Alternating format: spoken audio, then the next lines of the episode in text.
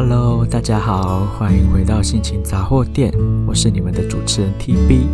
那么今天 TB 想要聊的话题有点沉重哈，那其实是因为刚好前几天呢，TB 跟好久好久没有见面的一位呃一位姐姐一起吃了饭。那那个饭局其实是为了帮我妈和我二姐庆祝生日，但是也就顺势邀了一些亲朋好友一起参加。那我跟这位姐姐呢，大概有十有应该有到十年吧，没有见过面了。但是我知道他们家的一些状况，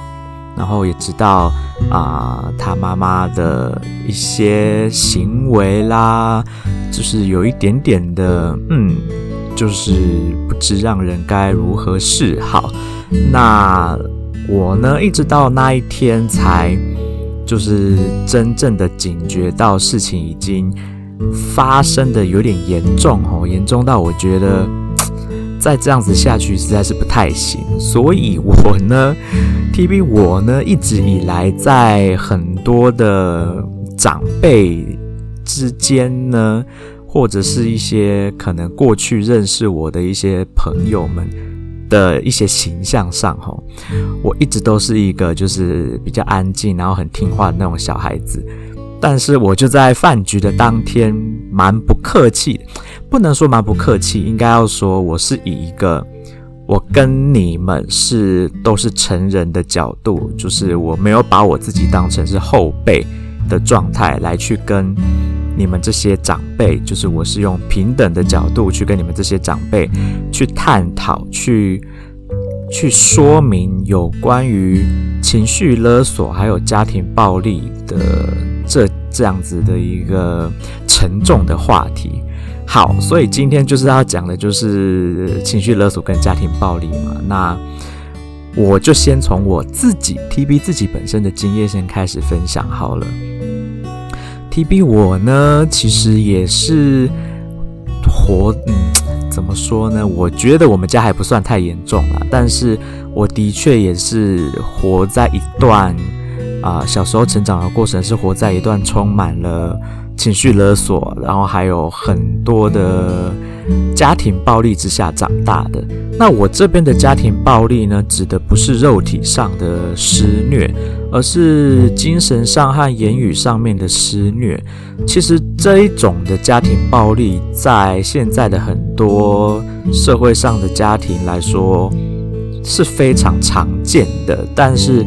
大家往往都没有去注意到这样子的事情，然后就没有没有发现自己已经在承受家暴了，然后也没有发现其实。严重的情绪勒索，它就会渐渐演变成是家暴的状态。那当然，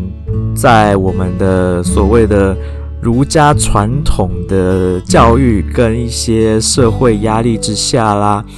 你常常不得不就是去妥协、去忍耐、去忍受这样子的情绪勒索跟家庭暴力。那 TB 的家里也不例外的，就是。有有经历过一部分这样子的状态啦。那有趣的事情是呢，TB 跟 TB 的大姐，我们俩就是比较属于，嗯，你今天你要我做什么，我就是偏不做；那你要我不能干嘛，我就偏要干嘛的这种性格。所以，我们两个在呃。被家里面的严格控管的那样控制你的生活、你的生活形态、你的生活方式这样子的情况下，我跟我的大姐有比较多的时候是不理会家里的哦。我们常常都是以自己的想法为主，我们自己知道我们想要做什么，我们的目标在哪里，那我们就会去跟家庭做对抗。那对抗的方式当然就不一样啦。之前的节目也曾经说过，我大姐自己有找到一套应对啊、我父亲的那种管教方式。那当然，同时也是因为他是家里面的老大，然后他也最早出社会，他也最早开始为家庭付出，帮助了家庭很多，所以他有本钱可以去跟我家的老爸去做抗衡，然后找到一个他们俩都能够接受的方式。那至于 TB 我呢，我就是家里面的老幺，最小的那一个。那我也是自己啊，我自己觉得我对家里面的贡献是最少的，所以我一直都是在从家里面拿资源去做我想做的事情。那当然我，我要做的事情跟我我想要去跟家里争取的的资源，理所当然的，我就会比较。难去说服我的父亲，去跟他说我要做这些事情的原因是什么，然后我为什么想要做这些事情，而不听你的，就是你的建议，或者是不愿意按照你的安排去做事。因为我就是对家庭比较没有贡献嘛，我就我的立足点跟我能够拥有的吵架的资本就比较少啊。但是 TB 我就是一个从小我就是一个我认为。对的事情就是对的，那当然我就听你的。但是我如果觉得你的你的想法跟你的做法是错的，我就是再怎么样我都要跟你争，跟你跟你去吵。啊，说吵有点难听啊，讨论好不好？那当然讨论到最后就会变成吵了嘛，就会变就会变成我跟我爸常常在吵架，然后又吵到后来，我爸发现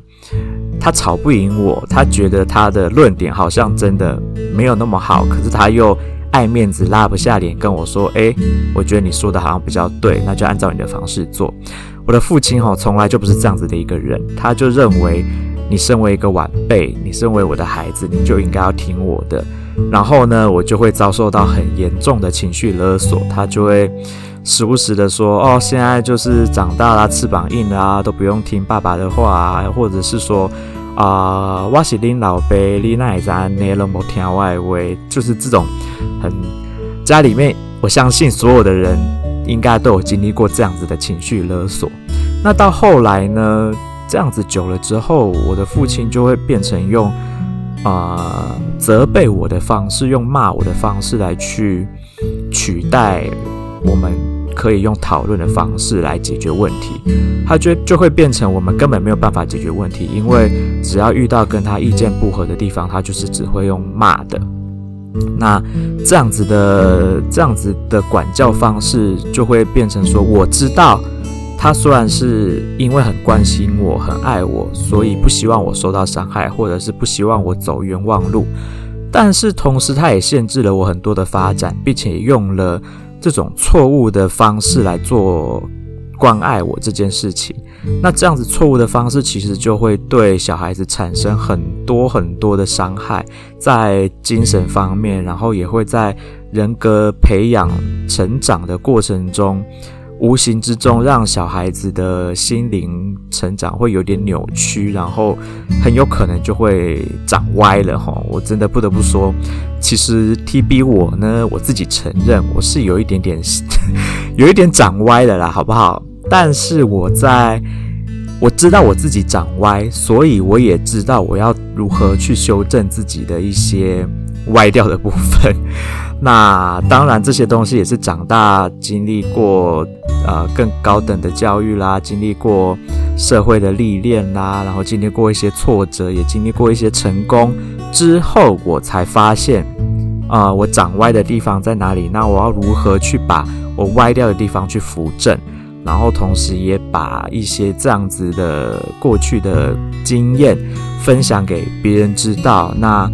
我并不是说我要让每一个人都要按照我的方式去做，我只是给你一个建议，给你一个参考，说，诶，我是这样子走过来的，我是这样子经历过这些痛苦不堪的事情，那我又是如何让我自己修正过来？我给你我的意见，我给你我的经验当做参考，但是你还是必须要自己想出一套自己的方法去去做。怎么说呢？去把你自己的人格上的缺陷，或者是人格上偏差的地方，你要首先你要自己去发现，然后再来是你要想办法去解决。那当然，我也不是专业人士，我能给的就是一些建议跟一些参考。如果你真的还是有需要更专业上的求助，或者是你自己真的不知道该怎么办的时候，去看看医心理医师啦，去找咨商师啦，去看精神科医师，这些都是能够透过真正专业的人士给你一些更专业的建议跟协助。那不要觉得说啊，去看看医生看病这件事情好像是很丢脸的事情，没有这种事，好不好？请大家把这种过去的留下来这种不良的、不好的这种坏习惯都丢掉。你真的生病了，你有问题，你就是去请教专业的医师来帮助你，这一点错都没有。OK，好啦，那就再回到啊、我要讲的主题，有关于情绪勒索跟家庭暴力这件事。好，那么就提到了那天吃饭的饭局呢，我的这位认识很久的姐姐，她呢就是跟她的妈妈长期的相处不好。那其中的原因我也知道，因为这位阿姨我也认识嘛。那这位阿姨就是，我觉得她已经就是怎么说呢？她是一个非常的，第一非常的好面子，然后再来是非常的好强，然后十分的不愿意承认自己的错误，然后很自我中心，然后也很。呃，容易情绪起伏很大的一位阿姨。那我从小认识这位阿姨，她就是这个样子。只是我不知道她在家里面的呃所谓的呃怎么说呢？对待自己家人的方式，比起他在外面对待他的朋，就是他的朋友们的这些方式，还要更严重。怎么说呢？就像是他如果是在外面跟朋友，他都有办法，就是为了一些小事情，或者是根本就没有怎么样的事情，就跟朋友直接在公公开的场合就跟朋友吵架，然后把朋友数落的，就是不成人形，真的是不把对方数落羞辱的不成人形，然后啊、都把都把对方骂哭了，然后也也让对方觉得感到很。就是在大庭广众之下被你这样子修理的一点面子都没有，然后这位阿姨还不觉得她有任何的过错。那当然，我觉得今天如果对方是真的有做错事，你可以用比较委婉的方式去告诉对方。但是这些情况都是发生在明明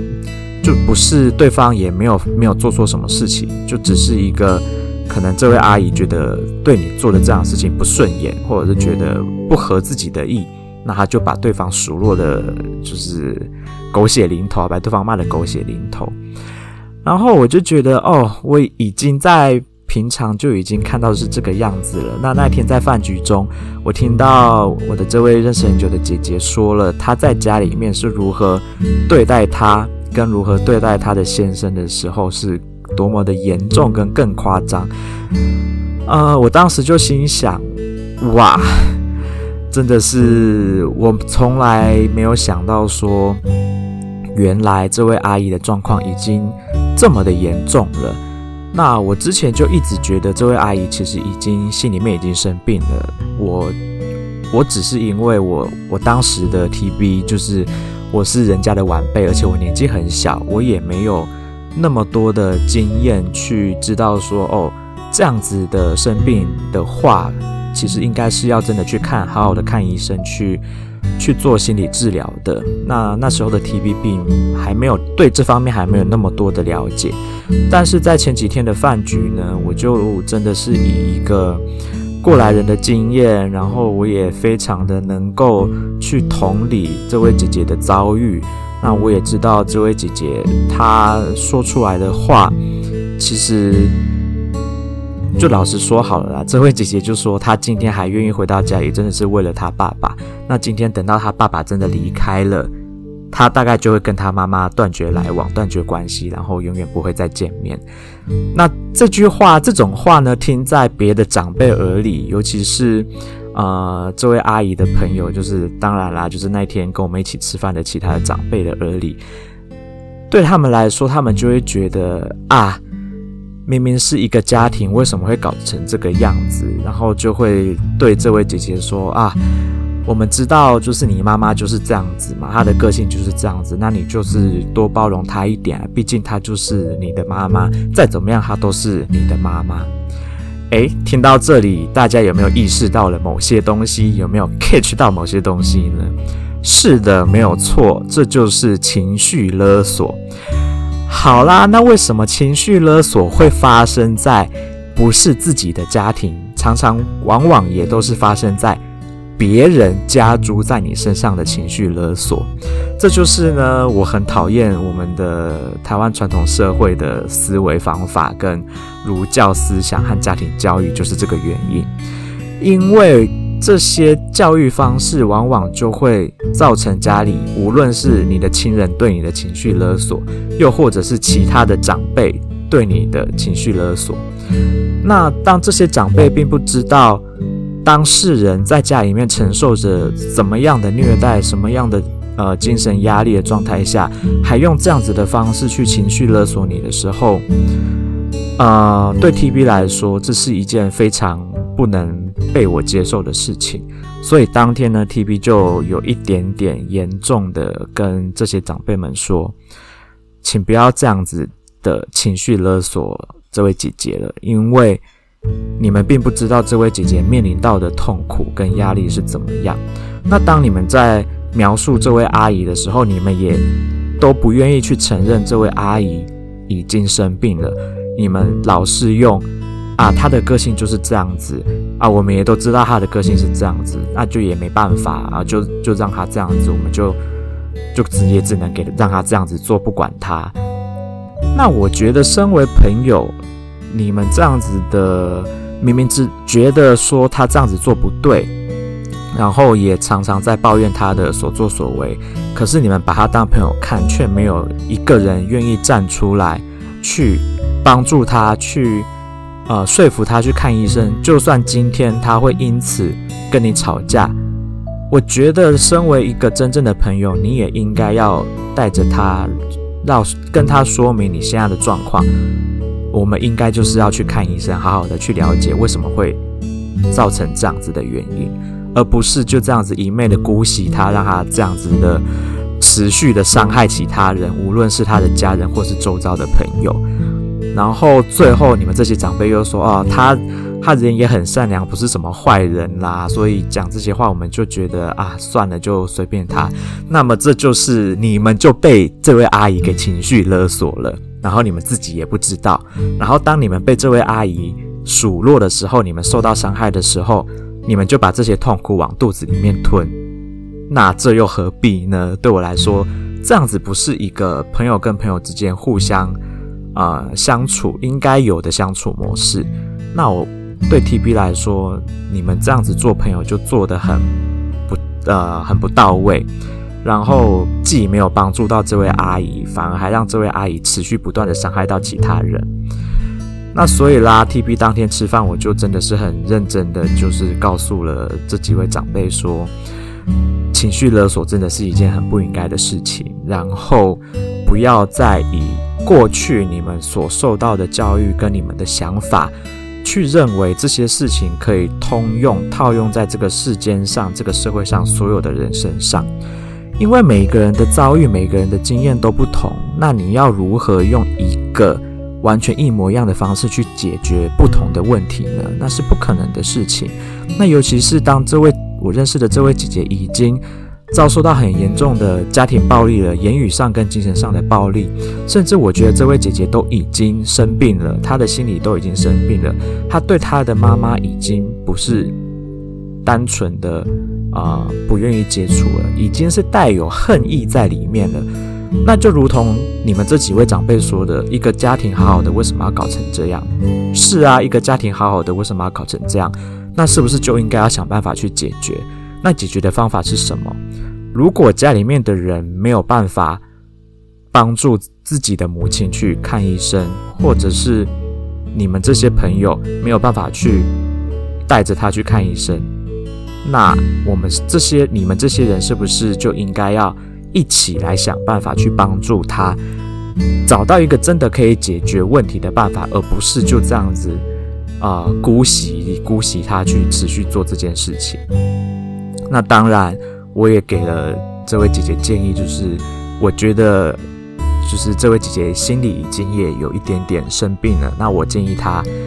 我能给的意见跟我的经验不一定能够好好的套用在你身上，那我就建议这位姐姐自己找个时间去看医生，去跟医生说，在家里面目前她跟自己的妈妈的状况是怎么样，然后去描述她妈妈的状况是怎么样，那她要如何让好好的去跟他的妈妈相处，或是如何去应对他的妈妈，或又或者是他要如何去找到方法去解决让。他的妈妈能够愿意来看医生，又或者是他要如何先让自己的情绪不要带有那么多的负能量、负面情绪在里面，这些事情，我觉得当然朋友可以提供一些意见，其他的长辈可以提供一些意见，但是我认为去寻求专业的协助也是非常重要的，所以我就这样子建议了姐姐去看医生这件事情。那姐姐也觉得，她对于我一直以来，她都很。相信我，是因为她觉得我在这些方面上面我有经验，然后我也做过一些相关的研究，读过相关的书，我比较懂这些东西，所以她还蛮愿意听我的意见的。她就也跟我说好，她会找时间去看医生，然后寻求医生的协助，看要怎么样能够让自己过得比较开心一点，不要都一直承受着这样子的压力下过活，然后。也希望能够真的有朝一日能够带着他的妈妈去看医生，然后去解决家里面这样子的问题。好啦，那说到这里，我相信，呃，很多的人都会觉得说，哎呦，哪有 TB 你说的那么夸张？不就是家里面吵吵架，然后被妈妈骂这样子而已嘛？但是说真的。啊、我今天没有讲的那么白，我也没有形容的把那些事情所有的 detail 讲得很清楚。但是当天我在听的时候，我真的是，嗯，我真的觉得，如果是我，我早就已经，就是你知道，我我不像这位姐姐抗压性这么强吼，她还愿意。留在家里面，就算她现在已经真的快要崩溃，但是她是有原因的，她是为了要照顾她爸爸而愿意留在家里面。那今天如果是提比我，我可能就真的已经逃跑了，我就是真的逃离那个家里面，就算就算是为了我另外一位亲爱的家人，我可能也忍受不了，我就不愿意留在家里。那社会上很多的家庭失和啦，很多的社会案件啦，其实。都来自于情绪勒索，还有家庭暴力。那家庭暴力就不只包含了肢体上，就如同我说的，还有包含精神上，还有言语上的施暴。那其实有最最近的社会有越来越多人开始关注起这个话题跟这个议题，然后也有越来越多的心理师啦、精神科医师出来呼吁，还有社工、社服团体出来呼吁说，当你面对这样子的问题的时候。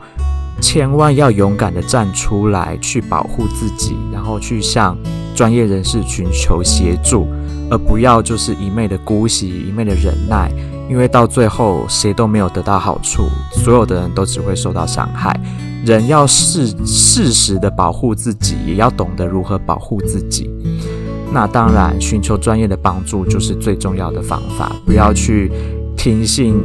不能说听信来，就是当然别人给的意见可以当做参考，但是你不要就把它当做是唯一的解法、解决方法，而是你真的必须要透过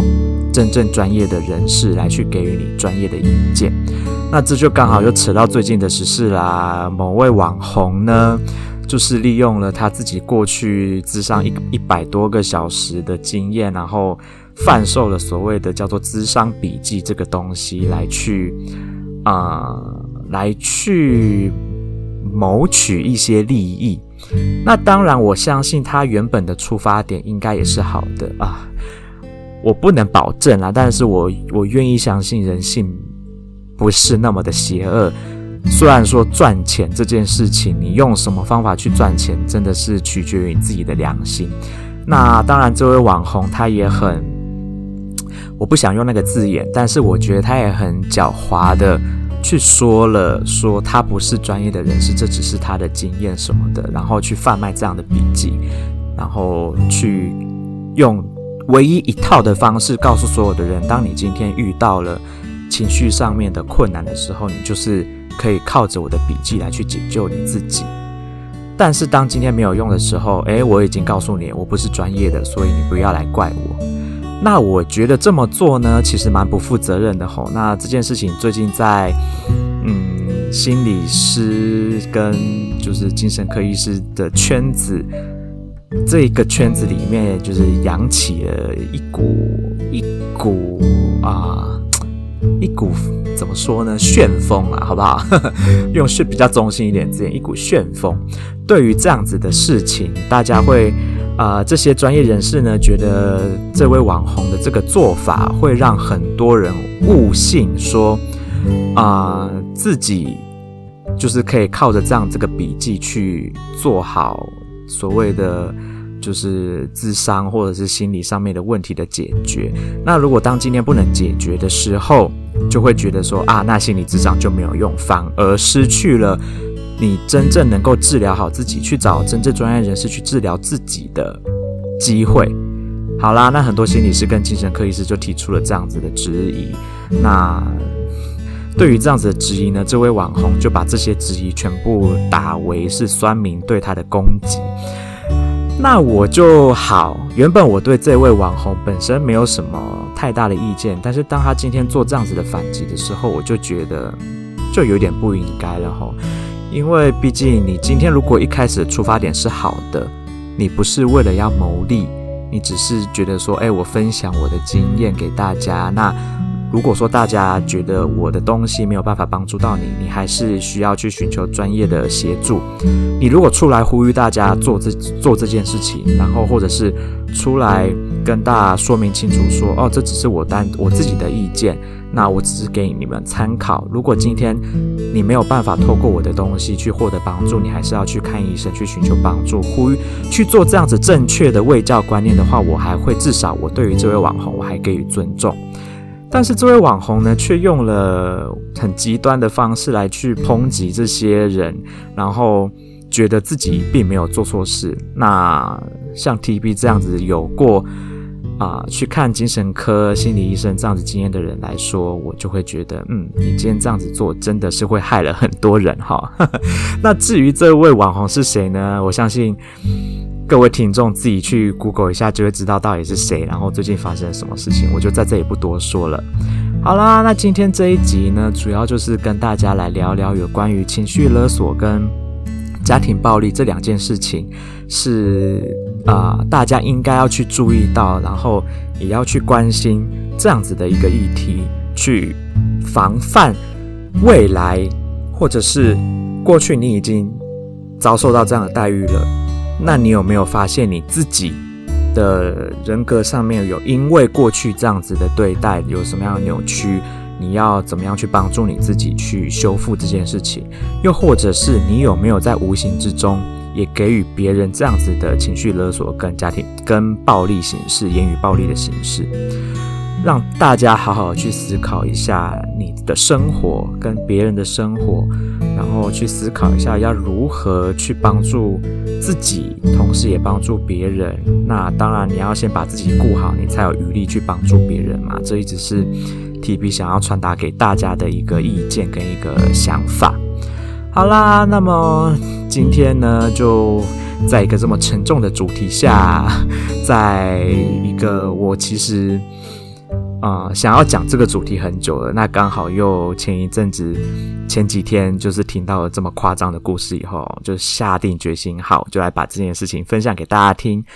那希望大家也能够从我分享的这些意见，跟别人身上的意见，然后还有最近发生的网红跟心理师之间的这样子的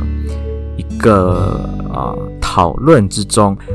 我希望大家都能够自己去稍微做一些思考，不要都是听着别人的话去过活。就像是 TB 在录这些节目分享给大家听，我不是要大家完全都听从我的意见去做所有的事情。我给大家的是一个方向去思考，让你去思考一个自己有的解决方式，属于你自己能够适合你自己的解决方式，而不是就是叫你。听我说的，照我说的做就对了。我从来没有这样子讲哈，哎，讲的好像我也跟那个网红一样，也想要撇清关系。没有，我就是真的从头到尾都没有这样子做，而且我也没有牟利，我也没有从你们身上去赚钱啊，好不好？好啦，我就只是想要分享一下这些意见给大家知道，让大家去思考自己的人生，好不好？这是我开这个节目最大的一个。